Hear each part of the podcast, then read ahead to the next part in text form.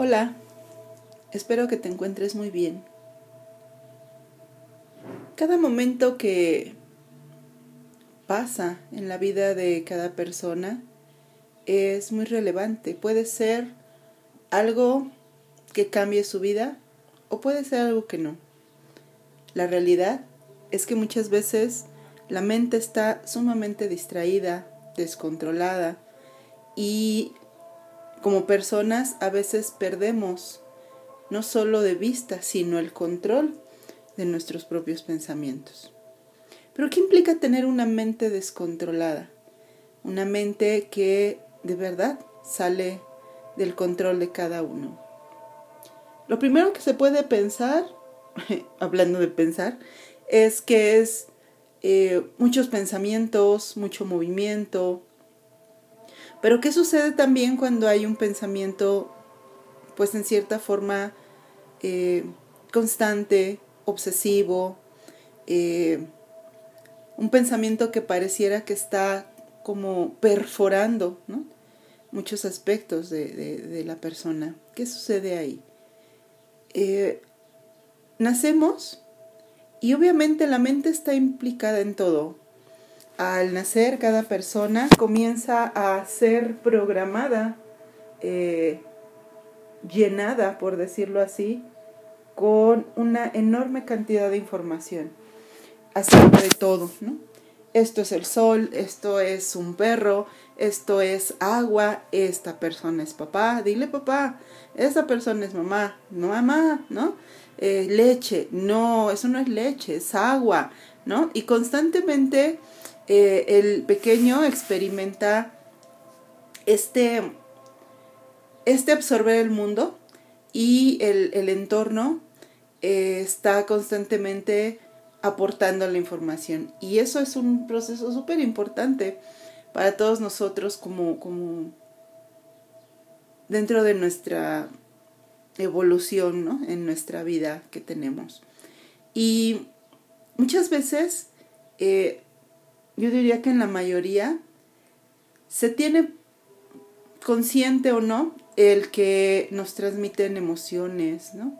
Y entonces crecemos y decimos, bueno, yo soy eh, muy comprometida como mi papá, o bien mi papá me enseñó a ser muy comprometida, ¿no?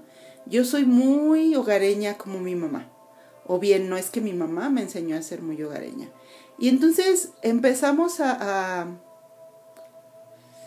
mm, ¿cómo se podría decir?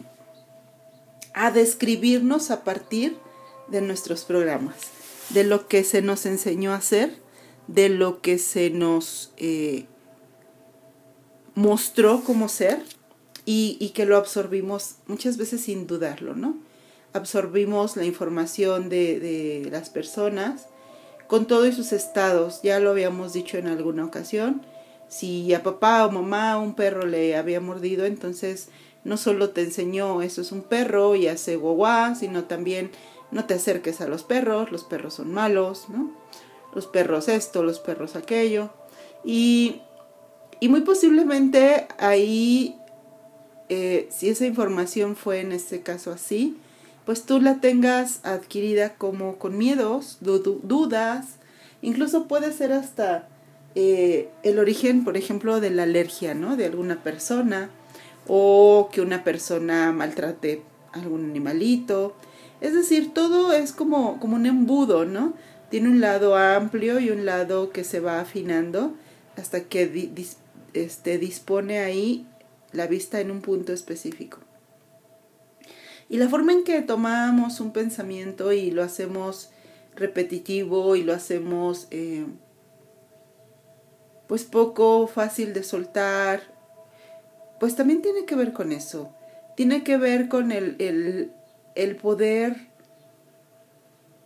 eh, darnos cuenta que aquello que nos obsesiona, que nos quita el sueño, que nos alegra, que nos hace buscar placer, que nos hace escapar, tiene que ver con todo eso aprendido. Realmente aprendemos el mundo desde lo emocional, sin embargo, lo paradójico es que nadie nos enseña a gestionar lo emocional. no al menos eh, de una forma que nos sea práctica y funcional por, pues por toda nuestra vida.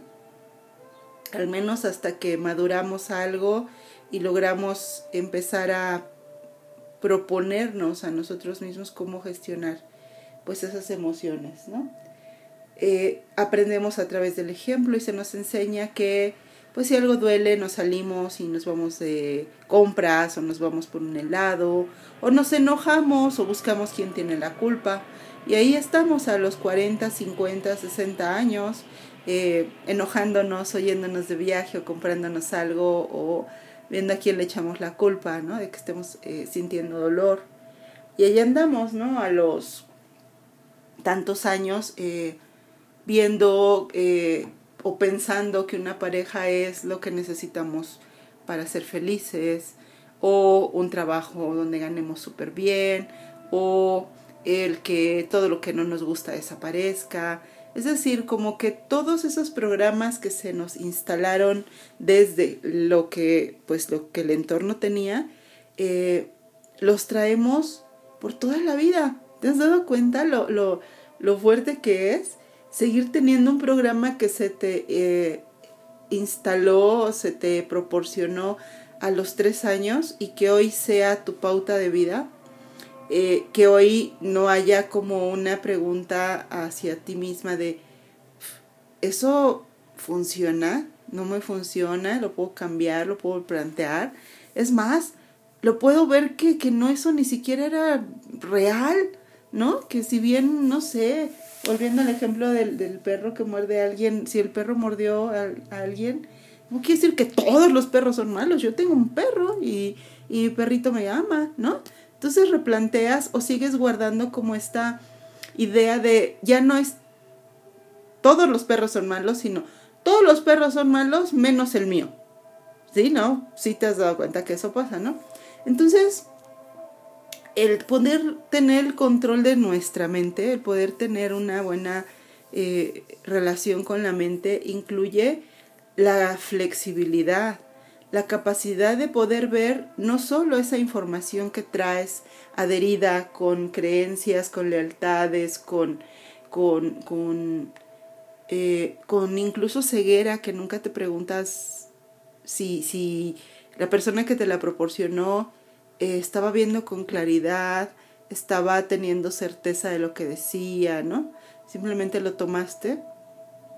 Entonces, tener esa flexibilidad para poder ver la mente y estar como consciente de que a veces esa mente nuestra, tuya, mía, de todos, eh, en lo individual y también en lo colectivo, eh, a veces es demasiado rígida y cómoda. Rígida porque esto es así, porque pues porque así ha sido, porque me lo enseñaron o porque lo que sea, ¿no? Y cómoda porque no se abre a la indagación. Y a veces indagas afuera o a veces lo que decíamos la vez anterior, quieres confirmar afuera, que alguien te confirme que sí, efectivamente todos los perros son malos, pero pocas veces indagas, eh, te preguntas hacia adentro, ¿no? ¿quién soy yo dentro de este pensamiento o esta creencia o de esta idea de algo? ¿Quién soy? ¿Estoy eligiéndola o solo la estoy tomando? La tomo y, la transmito. Es como una estafeta que nunca me pregunto qué es, ¿no? Es como si fueras por la calle y alguien dijera a otra persona, toma, dale esta caja a la siguiente persona que encuentres y luego tú, pues a la siguiente persona que encuentres, y luego tú a la siguiente persona que encuentres, ¿no? Y, y pasaran esa caja sin nadie preguntar, oye, ¿qué trae la caja? Oye, ¿cómo que se la dé a cualquier persona? Pues, ¿qué, qué, de qué se trata esto, no? Eh, oye, yo no la quiero tomar, ¿qué tal que es, no sé, algo que explote o se rompa y, yo no sé quién eres eh, y no voy a tomar esa responsabilidad y si se la doy a alguien va a decir que yo se la di, ¿no? Eh, pero imagínate que vas por la calle y alguien te dice, toma, te doy esta caja y dásela a la persona que más amas. Y eso es claro que tú dirías lo mismo, ¿no? Oye, pero pues que primero no, no te conozco. Luego, ¿de quién es esta caja? ¿Por qué a quién amo? ¿Qué trae adentro? Eh, ¿Por qué me la das? Harías muchas preguntas, ¿no? Eh, pues porque implica dársela primero a una persona que no conoces, que aún así pues te preguntas y si, y si, y si pasa algo, va a decir que yo se la di. Pero luego cuando, cuando cambia la dinámica y se la tienes que dar a alguien que amas, pues claro que te preguntarías, ¿qué le voy a dar? ¿Por qué me la das? ¿Qué es esto? ¿No? No le vas a llevar a alguien que amas algo que no sabes. Entonces, ¿por qué a veces transmitimos toda esta información? a los que amamos, nuestros hijos, nuestros nietos, nuestros seres más cercanos, incluso a veces hasta la pareja, le queremos transmitir todos estos pensamientos que tenemos como, como una ley de vida, ¿no? A la pareja, es que tú me debes amar así, no, es que un matrimonio es esto, no, es que entonces no me amas, no, es que tú debes de tratar a los niños así, no, es que dile aquello, si te has dado cuenta cómo a veces es como también querer que la pareja tome todos tus programas para que todo siga siendo sostenido y funcionando eh, antes que preguntarte. Y es como si pasaras esta caja, ¿no? A, a, a, tus hijos como, como, como nunca preguntar, oye, ¿qué trae estas palabras? ¿Qué trae esta creencia? ¿Qué trae esta, qué trae esta forma de ver las cosas? ¿Por qué este, no, te, no me puedo preguntar hoy? si esto que estoy transmitiendo a través de palabras, de, de reglas familiares, de, de, esto es así, tú debes hacer así, es esa caja que tomé, si bien no de, no de un desconocido, sí de una parte desconocida a veces de nuestros padres. Porque si bien sabíamos, esta persona es mi padre, esta persona es mi madre, eh, me ama, ¿no? Nunca haría nada para hacerme daño, la realidad es que mucha de la información que nos transmitieron venía de su parte inconsciente, desde su subconsciente, ¿no? Información que no tenían clara y que también seguramente ellos recibieron pues de sus padres. Y entonces como tomar esa caja de algo desconocido y sin embargo lo has tomado y la has llevado a tu casa y se la has dado a las personas que más amas, ¿no? Y a un desconocido pues cuando quieres hacer lo mismo con tu pareja o con tus amigos o con tus compañeros de trabajo, ¿no? No, es que tú te tienes que apurar así, y es que tú, no, eso no es ser responsable. Mira, una persona responsable estaría aquí hasta las 10 de la noche como yo. Sí, pero resulta que tú tienes un programa y la otra persona que estás tachando de irresponsable tiene otro programa. No tiene el mismo que, que te dieron a ti tus padres o tu entorno. Y claro que no va a funcionar con él y claro que lo que tú le dices, él no lo ve como responsabilidad. Tal vez lo ve como, oye, qué sacrificada eres en el trabajo. Y tú te enojas y lo ves como irresponsabilidad. ¿Por qué? Porque estás calificando con el marcador rojo, ¿no? Estás poniendo puro 6 o puro 7, mientras otro está calificando con el marcador azul. Y para esa persona lo que tú ves malo no lo es. ¿Por qué? Porque sigues tomando un programa y trasladándolo a todas las, las, las partes de tu vida sin preguntarte si ahí siguen siendo aplicables o no. Si estás llevando una caja que te dio un desconocido a otro desconocido, es decir, de un subconsciente a otro subconsciente, y quieres que funcione sin tomar en cuenta o despertar y decir, híjole, a ver, yo soy el enlace, ¿qué puedo modificar aquí? Esto que esta caja que me dieron es funcional para todos, no es para mí. Puedo llevarla a otro lado y hacer que el otro la tome sin chistar y decirle, toma, aplícala lo que está en la caja en tu trabajo y muy seguramente te vas a dar cuenta si haces esas preguntas que no, que no solo es, es válido, sino que aparte ni siquiera puede ser funcional. Y ahí es donde entra la flexibilidad de la mente. Ahí es donde entra el poder frenar y decir, oye, a ver, yo no quiero esa caja. ¿Qué trae esa caja? Oye, a ver, me dieron esta caja está bueno lo que trae dentro, pero a ver si te sirve, o sea, dejar que el otro elija, ¿no? De toma y ocúpala, ¿no? Entonces, eh, ahí es donde entra el control de la mente. El control de la mente va más allá que mantenerla en calma. Es lo más importante, tal vez sí, pero el control de la mente también implica poder ser tan flexibles y tan estables y tan claros y tan conscientes que pueda voltearse a ver, ¿no? Voltearse a ver a sí mismo, como cuando te ves en un espejo. Tú, si yo te dijera ahorita, mira tus ojos, tú no puedes mirar tus ojos, pero si te paras en un espejo frente a él, claro que puedes verlos y decirme, ya, mis ojos se ven así, hoy los traigo irritados, hoy se me ven súper abiertos, hoy se me ven eh, limpios. Hoy puedo ver que mis ojos, yo siempre pensé que eran cafés, pero ahora que los veo se ven como, como tipo verdositos. Y mira mis pestañas, cuánto me han crecido. Podrías ver muchas cosas que no ves. Tú tienes grabada en la mente la imagen de tus ojos, pero seguramente es una imagen que dista mucho de cómo lucen hoy tus ojos. Lo mismo es con la mente. La mente pretende verse a partir del entorno de los demás, pero la mente necesitas hacer este efecto como si fuera un espejo en donde puedas ver con tu pensamiento, tu propio pensamiento, en donde puedas cuestionar y preguntar acerca de la estructura que le has dado a tu, a tu pensamiento a partir de tu estructura de pensamiento. Y obviamente va a haber ahí como una paradoja en donde en algún momento una de las dos partes va a, soltar y decir no puedo con esto, ¿no? Me quedo con esto porque cómo, cómo me voy a observar así y, y, y no me puedo cuestionar o no se va a cuestionar la propiamente.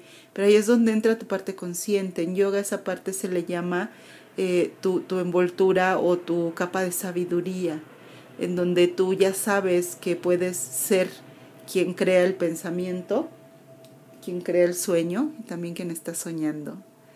Eh, entonces ahí tú te, te, colocas y observas ambas partes, ¿no? La que está soñando y la que está creando el sueño, y la que se da cuenta de que está soñando, y la que puede darse cuenta que todo eso ni el sueño, ni la creación del sueño, ni el estarlo viviendo o soñando, ni el darte cuenta que estás soñando, ninguna eres tú. Sí lo eres, pero al mismo tiempo no lo eres. Y que te puedes colocar en otro lugar y ver y decir en algún momento eso, nada de eso es real. Nada de eso lo es. Entonces, pues ya vamos aproximándonos cada vez a más herramientas para eh, entender la mente ya podemos ir más allá, ¿no? Del primer paso que es calma tu mente. Sí, pero ¿para qué? ¿Solo la calmo y ya?